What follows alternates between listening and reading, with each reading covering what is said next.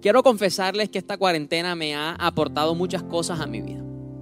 En este tiempo he aprendido a desarrollar una relación con Dios de manera diferente, pero también he podido acercarme mucho más a mi esposa, que estamos recién casados. También he aprendido a valorar las cosas que hoy no puedo tener o no puedo visitar. He aprendido a valorar la iglesia, a mi familia, el cine, no puedo ir al cine. Todas esas cosas y lugares donde no puedo ir y no puedo tener en este momento, las he aprendido a valorar.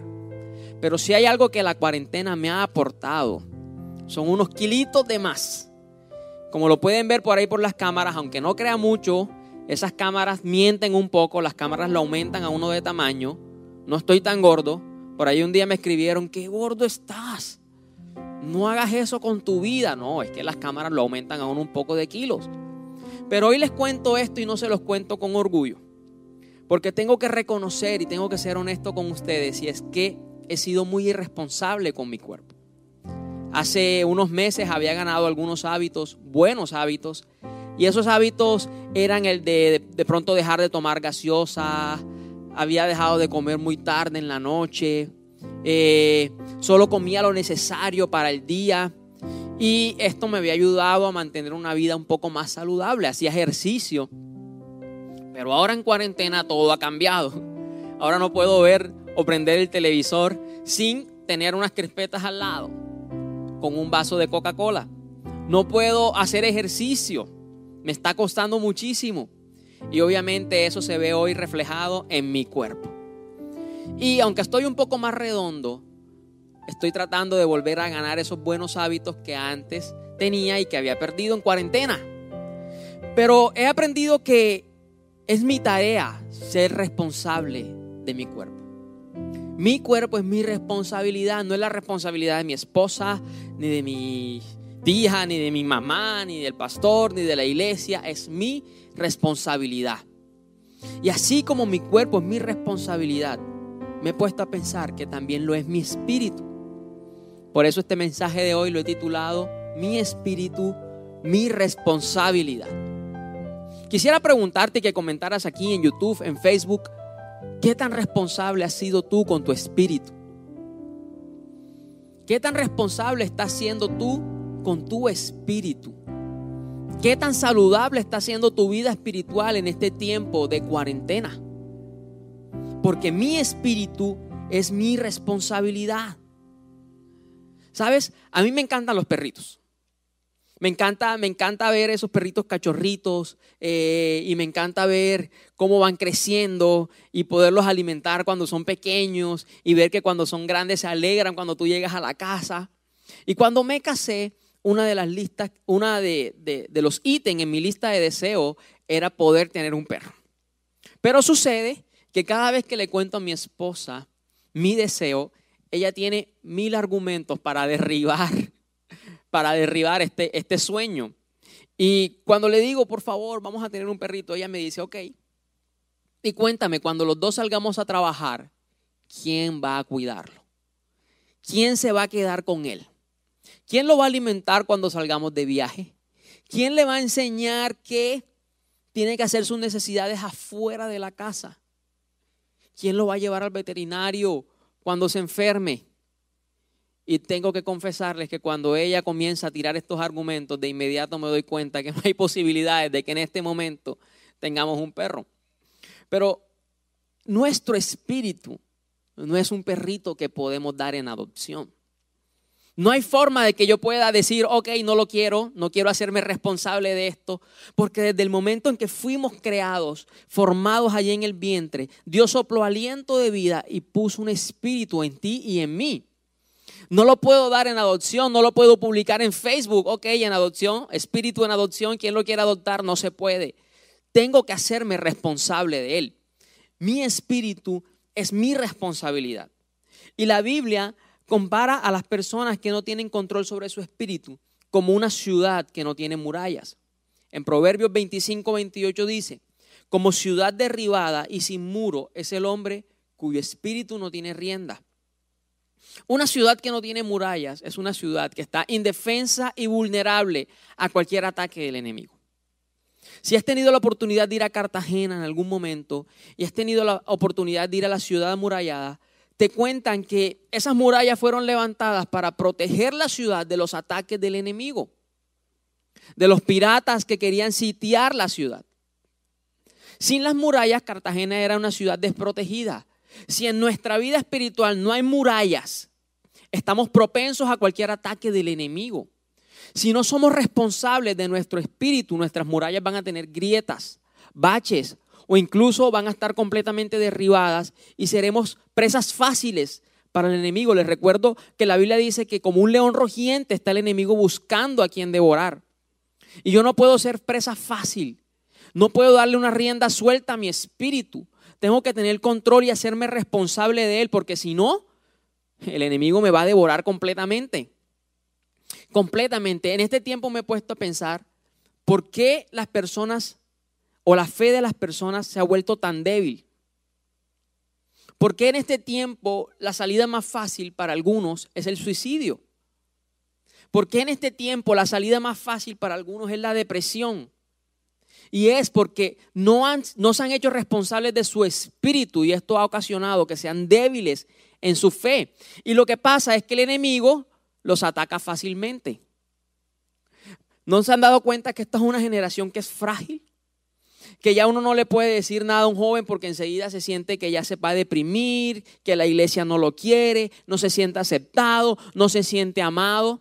Porque en este tiempo es más difícil hacerse responsable de nuestro espíritu, lo que ocasiona que el enemigo nos ataque fácilmente y coloque pensamientos que son mentiras haciéndonos creer que no somos aceptados por la sociedad, que no somos aceptados por la iglesia, que tenemos que ser rebeldes y terminamos muy mal.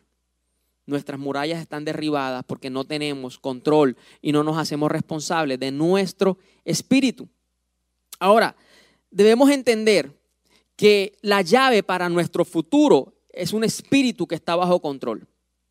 Un espíritu que sigue el camino de Dios. Un espíritu que es sensible a las puertas que Dios está abriendo y que es sensible a las puertas que Dios está cerrando. La única manera de yo tener una conexión con el Espíritu Santo es cuando me hago responsable de mi propio espíritu. Oh, ok, el Espíritu Santo tiene que gobernar mi espíritu, pero si yo primero no tengo o no tomo la decisión de gobernar mi propio espíritu, el Espíritu Santo no va a poder actuar en mí. Muchas veces oramos, Espíritu Santo, gobierna mi espíritu. Espíritu Santo, gobierna mi espíritu. Y la respuesta de Dios en el cielo es, gobiernalo tú primero. Gobiernalo tú primero. Hazte tú responsable de tu propio espíritu. Y quiero hablarte hoy de Daniel.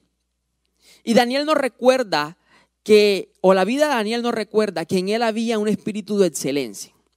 En Daniel 6, Dice, pero Daniel mismo se distinguía entre los ministros y sátrapas, porque en él había excelencia de espíritu, y el rey pensaba constituirlo sobre todo el reino. Daniel estaba en Babilonia, un lugar en donde la gente no tenía a Dios en su corazón. Él estaba habitando en un lugar en donde la gente era anti Dios todo lo que hacían iba en contra de lo que la ley o la Biblia decía. Pero la Biblia nos cuenta que en la vida de Daniel Dios brillaba por su espíritu de excelencia. Muchas veces nosotros estamos en ese lugar de trabajo donde nadie más es cristiano y queremos y vamos con el deseo de que Dios brille y lo que hacemos es colocar la música cristiana lo más alto posible. Y todo el mundo en la oficina tiene que escuchar que yo estoy escuchando a Marcos Witt para que sepan que soy cristiano. Hoy quiero decirles que es mejor que le bajes un poquito a la música cristiana y que comiences a trabajar en tener un espíritu de excelencia y te aseguro que Dios va a brillar mucho más. La Biblia no nos dice que Daniel se paró en una plaza a predicar de Dios. La Biblia nos dice que Daniel brilló por medio de su espíritu de excelencia. Y obviamente al brillar él, Dios brilló. Ah, no, soy universitario y en mi bolso tengo pegadas calcomanías, Jesús, Iglesia Manantial de Dios, tengo el pescadito en el carro, todo el mundo sabe que soy cristiano, pero eso no quiere decir que Dios está brillando a través de mí. Oh, sí, eh, todo el mundo está viendo mi playlist en Instagram y coloco una historia con la música de fondo de Planet Shakers, Pero eso no quiere decir que Dios está brillando en mí. Porque la forma en que Daniel nos enseña que Dios puede brillar en mí es teniendo un espíritu de excelencia. Yo soy responsable de tener un espíritu de excelencia. Y un espíritu excelente puede ser atacado por la mediocridad, por la inconstancia, por la comodidad, por el estancamiento. Si en algún momento te ha atacado o te han atacado alguna de estas cosas como la mediocridad, el estancamiento, la comodidad, han causado grietas en tus murallas y son grietas que tenemos que tapar porque estamos propensos al ataque del enemigo. Realmente me sorprende porque quiero, quiero, quiero enfatizar en esto. Subir el volumen a la música cristiana en la oficina no va a ser que Jesús brille en mí. Lo que va a hacer es que yo comience a trabajar en un espíritu de excelencia. Ah, sí, soy la secretaria. No te acomodes en ese puesto de secretaria. Comienza a trabajar en tu excelencia para que Dios te pueda promover.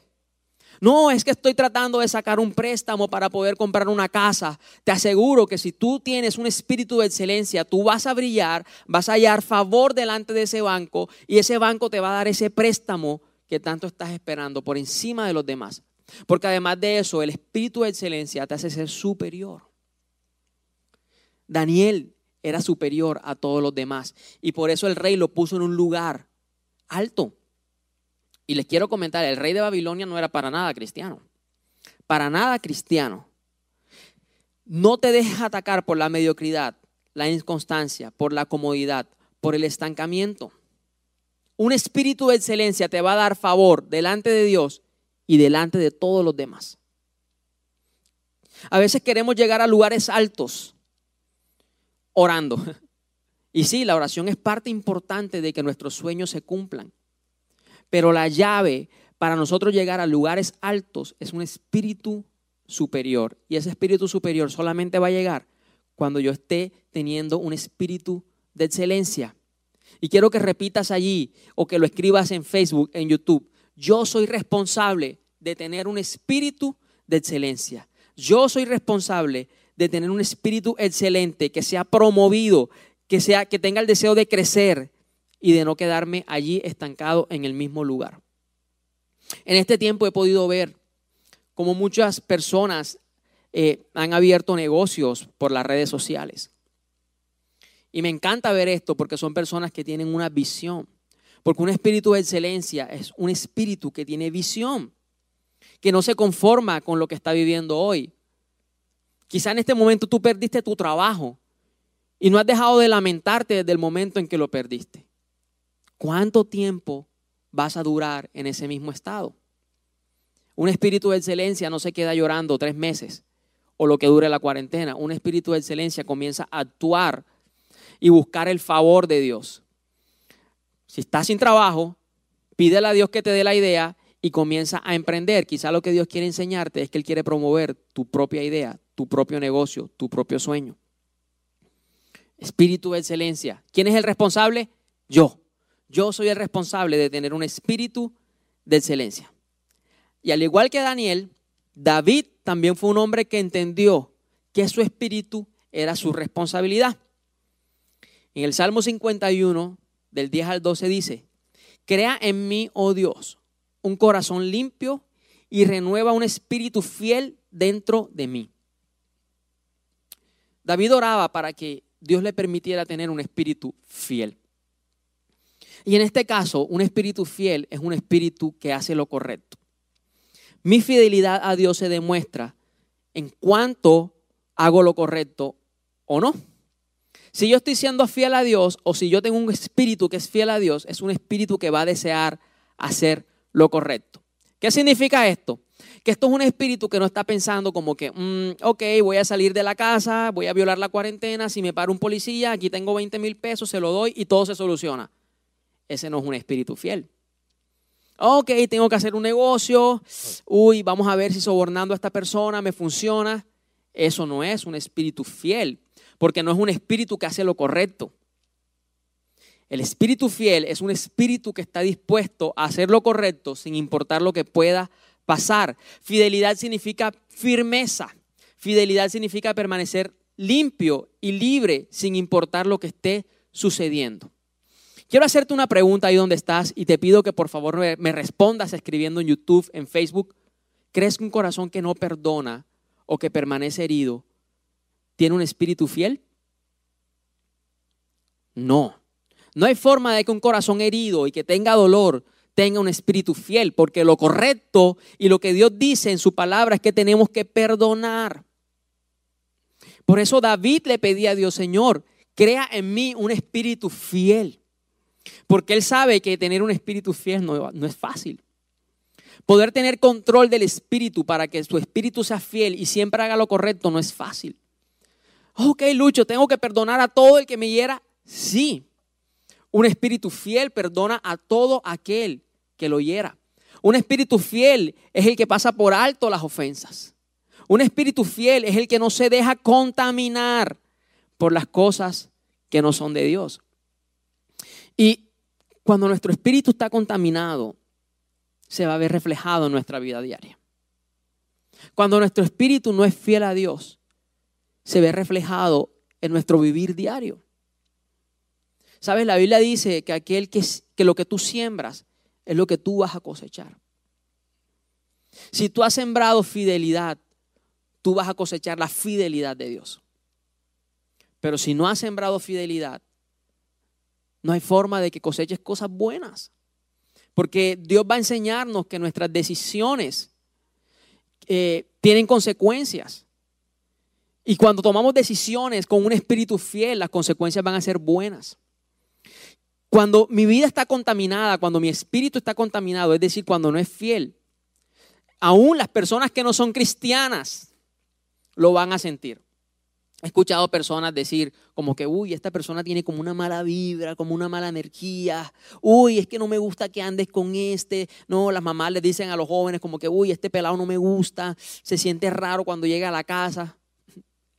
Pero mi mamá no es cristiana, no, pero aún un espíritu contaminado se siente, aún los no cristianos no lo sienten. Pero cuando nuestro espíritu es fiel, cuando nuestro espíritu es excelente como el de Daniel, siempre vamos a hallar favor delante de los demás. Es mi responsabilidad tener un espíritu fiel. Un espíritu fiel se ve golpeado por las heridas del pasado. Un espíritu fiel se ve golpeado por el dolor. Un espíritu fiel se ve golpeado por el pecado. Un espíritu fiel se ve golpeado por las mentiras, por las máscaras, un espíritu fiel se ve golpeado por la independencia de Dios. No dejes que estas cosas hagan brechas en tus murallas y, que seamos una presa fácil para el enemigo. No lo podemos permitir. Lo único que Dios desea es que tengamos un espíritu fiel. Y aunque no es fácil, con el simple deseo de, de tenerlo, Dios va a comenzar a hacer la obra y nos va a ayudar. He escuchado personas que me dicen, mira, no puedo dejar de hacer esto, pero anhelo dejarlo de hacer. Yo le digo a esa persona, estoy seguro que Dios te va a ayudar en eso. Y en algún momento lo vas a dejar de hacer. Porque si en tu corazón está el deseo, Dios concede los anhelos de nuestro corazón. ¿Cuánto más si nuestro anhelo es agradarlo a Él? Así que te pido que repitas conmigo, es mi responsabilidad tener un espíritu fiel. Te aseguro que cuando comiences a trabajar en tener un espíritu fiel, en tu vida van a haber cambios.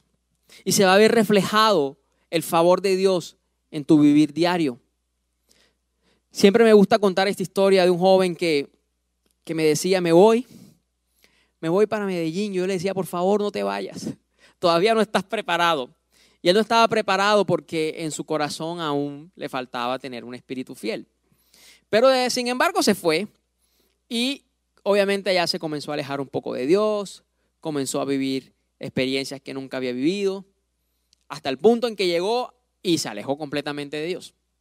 Pero un día tuve la oportunidad de hablar con él y de preguntarle, ¿qué pasó? Si tú eras tan cercano a Dios, ¿por qué te alejaste? Y él me decía, no, mira, es que yo no veo a Dios reflejado en mi mamá, yo no veo a Dios reflejado en mi papá, yo no veo a Dios reflejado en ningún momento de mi vida. Y yo le dije a él, trabajemos en estos seis meses en algo. Ten un espíritu fiel, sé fiel a Dios por seis meses te vas a ir de nuevo para tu universidad y por seis meses te pido que por favor te acerques a Dios, lo busques y trabajes en ser fiel. Sí, ¿eso para qué me va a servir? Y yo le dije, lo vas a ver reflejado en tu vida diaria, te lo puedo asegurar. En tu vida diaria lo vas a ver reflejado. Y así fue, el joven se fue, comenzó a hacer lo que habíamos acordado en esa reunión y cuando volvió tuve la oportunidad de hablar con él y le pregunté, ¿cómo te fue? Y me dijo, es increíble lo que pasó en este semestre. Me monté en el metro y nunca más tuve que ir de pie. Eso nunca me había pasado. ¿Cómo así? Siempre encontraba puesto en el metro. El profesor, que todo el mundo le, todo el mundo le caía mal a ese profesor y a todo el mundo quería rajar, yo le caí bien, no sé por qué, y me fue súper bien en la materia. Y él se dio cuenta de que cuando es fiel a Dios, Dios le va a permitir tener favor delante de él y delante de los demás y se va a ver reflejado en su vida diaria. Se va a ver reflejado en su vida diaria. Soy responsable de tener un espíritu fiel, pero también soy responsable de tener un espíritu obediente. En primera de Samuel 5:22 dice, Dios nos dice que prefiere la obediencia que a muchos sacrificios. Te invito a que leas primera de Samuel 15:22 y te vas, a, te vas a dar cuenta de que antes que sacrificio, Dios prefiere que tú y yo seamos obedientes. Muchas veces creemos que en nuestra vida todo está bien porque damos los diezmos, vamos a la iglesia, nos conectamos online en nuestros equipos, nos conectamos online en las reuniones, pero estamos siendo obedientes. ¿Qué pasa cuando Dios nos dice que deje algo? ¿Qué pasa cuando Dios nos dice que ese camino que creemos que es no es? Es allí donde nuestra obediencia es probada y ese es el sacrificio que a Dios le agrada. Nuestra obediencia. Para poder ser obedientes es necesario que tengamos un espíritu humilde y enseñable. Quiero reconocerles que la idea cuando yo llegué a la iglesia y me dijeron que yo tenía un líder y que a este líder le iba a contar todas mis cosas, la idea de tener un líder para mí fue, fue difícil.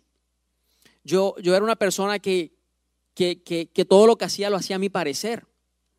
Los que me conocen anteriormente, antes de ser cristiano, lo pueden, lo pueden, lo pueden verificar que yo antes de ser cristiano hacía las cosas a mi parecer. Yo no le pedí opinión a mi mamá, yo no le pedí opinión a mis hermanas. Y la idea de tener un líder y saber que tenía que rendirle cuentas a él y que él se iba a meter en mi vida, realmente no me gustaba. Y alguien que admiro muchísimo es este primer líder que yo tuve, porque realmente para él fue una tarea, para él fue una tarea difícil, saber que le tocaba enfrentarse a un corazón terco, yo no tenía un espíritu para nada enseñable, y mucho menos humilde. Tenía un espíritu terco, desobediente, rebelde, llevado de su parecer. Y cuando tenemos un espíritu así, lo que vamos a encontrar no son golpes en la vida. Porque la forma en que Dios nos enseña que la mejor manera de vivir es obedeciéndole a Él, es dejándonos caer. A veces queremos controlar a nuestros hijos, a veces queremos controlar a nuestros ovejos, a nuestras ovejas. Y vamos, ¿qué tienes que hacer esto? No desobedezcas a Dios.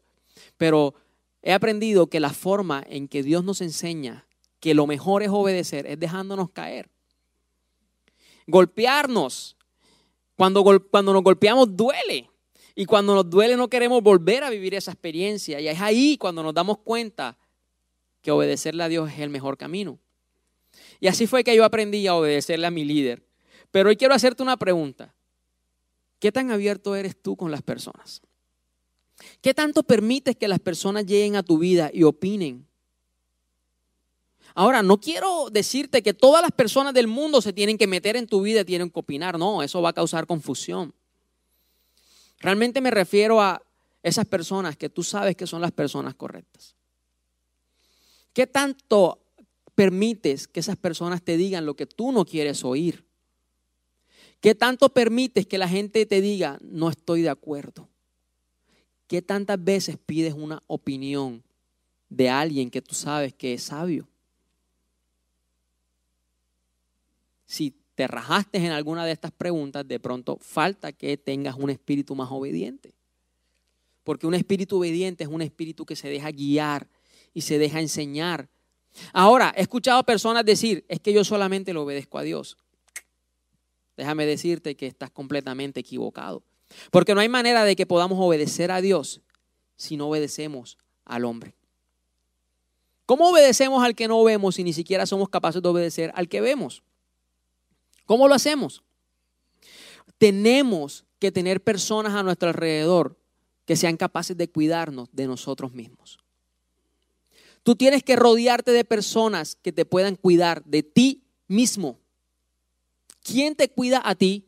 De ti, de tus decisiones, de que te caigas en un abismo. ¿Quién es la persona que te está cuidando? No, yo necesito un amigo que vaya conmigo y se caiga en el abismo conmigo. Ese no es tu amigo. Eso no es una persona que te va a cuidar. Un espíritu obediente se rodea de personas que saben que lo va a cuidar. Y me encanta la historia de Moisés, porque Moisés estaba liderando a todo el pueblo de Israel, lo sacó de Egipto y eran muchísimas personas, miles de personas. Moisés era todo un líder. Pero en Éxodo 18 nos cuenta que él le hizo caso a su suegro Jetro. En Éxodo 18, 17 dice, lo que haces no está bien. Estaba Jetro confrontando a Moisés porque Moisés quería escuchar los problemas de todo el pueblo. Él era el que quería solucionarle los problemas a todo el pueblo. Y su suegro le dice, lo que estás haciendo no está bien. Y luego, en Éxodo 18, 24, dice la Biblia que Moisés escuchó el consejo de su suegro y siguió sus recomendaciones. Siendo líder de millones, Moisés tenía un espíritu enseñable y obediente. Y él sabía que el consejo de su suegro era un consejo sabio que él podía aplicar y que le iba a funcionar. Y así fue, le funcionó. A veces necesitamos personas que sean capaces de salvarnos de nosotros mismos. Un corazón orgulloso, poco enseñable, terco, va en contra del espíritu obediente. Entonces somos responsables de hacer que nuestro espíritu sea excelente, o sea, un espíritu superior. Somos responsables de hacer que nuestro espíritu sea eh, obediente y enseñable. Y somos responsables de hacer que nuestro espíritu sea fiel y correcto. Tres responsabilidades tenemos. Excelente y superior, fiel y correcto, obediente y enseñable. ¿En cuál de estas te está costando? Rodéate de qué debemos hacer. Alimenta tu espíritu de cosas correctas. Alimenta tu espíritu de la Biblia. Alimenta tu espíritu de prédicas. Alimenta tu espíritu de canciones cristianas. Que no todo en esta cuarentena sea, eh, que no todo en esta cuarentena sea Netflix, Amazon. Que tú tengas un tiempo para alimentar tu espíritu de cosas que lo nutran. ¿Qué más debemos hacer? Encuentra personas que sean responsables de su espíritu. Únete con personas que ya tú sabes que son responsables de su propio espíritu. Eh, me impacta ver cómo muchas veces creemos que aquellos que nos quieren nos van a dar un mal consejo. No te enojes con una persona que te dé un consejo que a ti no te agrade o que dé una opinión que a ti no te agrade. Si tú sabes que esa persona quiere lo mejor para ti. No, es que ¿Cómo le cuento a esta persona esto si siempre se opone a lo que yo quiero? No te enojes con esa persona si tú sabes que realmente esa persona te quiere. Porque si te quiere, quiere decir que quiere lo mejor para ti. Rodéate de personas que sean responsables de su propio espíritu, porque esas personas te van a guiar al lugar correcto. Y lo último, esto es algo que tienes que hacer día a día. Hoy no tengo un perrito y, veo muy lejos la posibilidad de tenerlo. Y es porque no puedo hacerme responsable de él día a día. De pronto me podría ser responsable de él un domingo, un sábado, pero día a día no puedo. Mi espíritu es algo de lo cual tengo que hacerme responsable cada día. Para avanzar hacia un futuro, debo entender que mi responsabilidad es cuidar y formar mi espíritu. Dios no lo va a hacer por ti, Dios no lo va a hacer por mí, no es la tarea de Dios. No podemos seguir orando, Señor, dame el espíritu de Daniel. Dios no te va a dar el espíritu de Daniel. Tú tienes que formar en ti el espíritu de Daniel. Dios dame el espíritu de David. No sigas pidiendo por el espíritu de David. Dios no te lo va a dar. Allá estará diciendo Dios, obténlo tú, fórmalo tú. Ya yo te di a ti un espíritu. Ya yo te di a ti un espíritu que tienes que formarlo para que sea como el de Daniel, como el de David, como el de Moisés. La Biblia nos cuenta que Jesús, me encanta este pasaje porque dice, Jesús aprendió a ser obediente por todo lo que vivió. Wow. No, Jesús fue obediente hasta lo sumo. Claro, él aprendió a ser obediente.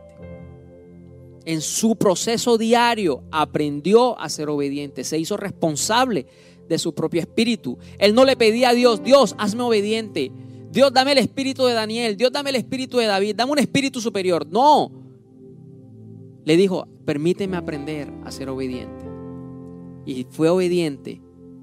Con todo lo que vivió, Jesús aprendió a ser obediente. Así que si tú quieres tener un espíritu superior, te invito a que oremos ahí donde estás. Y Señor, te damos gracias, Padre, porque con tu aliento de vida depositaste un espíritu en mí. Reconozco, Dios, que en muchas ocasiones es un espíritu que he descuidado, que es un espíritu que he dejado a un lado y no me he hecho responsable de él, Jesús. Me ha costado, se me ha hecho difícil. Aún, Señor, se me hace más fácil ser responsable de mi cuerpo que de mi espíritu. Y hoy tengo que reconocerlo delante de ti. Pero hoy venimos a ti, Padre, pidiéndote, ayúdanos a ser diligentes para hacernos responsables de nuestro propio espíritu. Que yo entienda hoy que mi espíritu es mi responsabilidad. Que yo soy el que debe hacer la tarea. No eres tú, Señor. No es la iglesia. Soy yo. Padre, si tú quieres promoverme, no lo vas a poder hacer si en mí no hay un espíritu que está bajo control. Si tú quieres llevarme a niveles altos, no lo vas a poder hacer si en mí no hay un espíritu que está bajo control. Porque como una ciudad sin murallas es la persona que no tiene un espíritu controlado. Hoy reconozco que mis murallas se han derrumbado. Hoy reconozco, Señor, que el enemigo me ha atacado porque no he tenido control sobre mi espíritu. Pero en el nombre de Jesús vengo delante de ti a reconstruir estas murallas, junto contigo, Señor. No sé cómo hacerlo, pero tú me puedes enseñar a tener un espíritu excelente como el de Daniel. Hoy no te pido por un espíritu, o no te pido por el espíritu de Daniel. Hoy te pido para que me enseñes cómo hacer para tener un espíritu como el de Daniel. Quiero ser excelente en todo lo que haga, Señor y que todo lo que haga sea para tu gloria. Reconozco que, que he querido que tú brilles de la forma incorrecta. La única forma en que tú puedes brillar a través de mí es a través de un espíritu excelente, como lo hiciste a través de Daniel. Que yo pueda apartarme de todo lo demás, Señor, y simplemente enfocarme en ser excelente. Señor, ayúdame a ser excelente en mi trabajo, en mi universidad, ayúdame a ser excelente en mi casa, ayúdame a ser excelente eh, en mi colegio, en todo lo que haga, Señor, que yo pueda ser excelente. Y así, Padre, yo poder hallar favor delante de ti y delante de los demás. Oro, Padre, para que des o para que me, me enseñes a tener un espíritu fiel. Dame la convicción de que un espíritu fiel es un espíritu que quiere hacer siempre lo correcto. Enséñame a hacer lo correcto. Enséñame a tomar las decisiones correctas. No lo bueno, no basta con lo bueno, Señor, porque muchas veces lo bueno para los demás no es lo correcto para ti. Enséñame a hacer lo correcto para ti, Jesús. A caminar por tus caminos y a caminar con temor hacia ti, haciendo lo que a ti te agrada. Hoy renuncio, Señor, a dejar que mi corazón se contamine con las cosas incorrectas. Padre, si tú dices en tu palabra que lo correcto es perdonar, yo comienzo hoy a perdonar. Si tú dices en tu palabra que lo correcto es no sobornar, yo hoy dejo de sobornar. Así eso me cueste. Si tú dices que lo correcto es someterme a las autoridades y no salir en cuarentena, yo lo voy a hacer, Señor. Porque quiero tener un espíritu fiel. Y hoy oro para que me ayudes, Señor, y me enseñes a tener un espíritu obediente. Ese espíritu que sigue las órdenes que vienen del cielo pero también que se somete a las autoridades aquí en la tierra. Ayúdame a someterme, Señor, a toda autoridad. A las autoridades, Señor, impuestas por el hombre y a las autoridades impuestas por ti. Enséñame a someterme, porque aquel que no se somete a lo que ve, no se va a poder someter a aquel que no ve. Gracias Señor porque en este tiempo tú nos enseñas que en la obediencia hay bendición. Que tú no quieres sacrificios, que tú lo que buscas es un corazón obediente, un espíritu que se deje enseñar. Hoy quiero ser como una esponja que aprende de todo el que pueda, Señor. Hoy quiero ser como una esponja que, que aprende de los que, de los que lo rodean, Dios. Y ayúdame a rodearme de gente que ya sea responsable de su propio espíritu, que sea gente que le aporte a mi vida. Gracias Señor y por eso en este momento te adoramos, porque sé que un espíritu controlado es la llave para un futuro glorioso, para un futuro lleno de bendiciones. Te adoramos.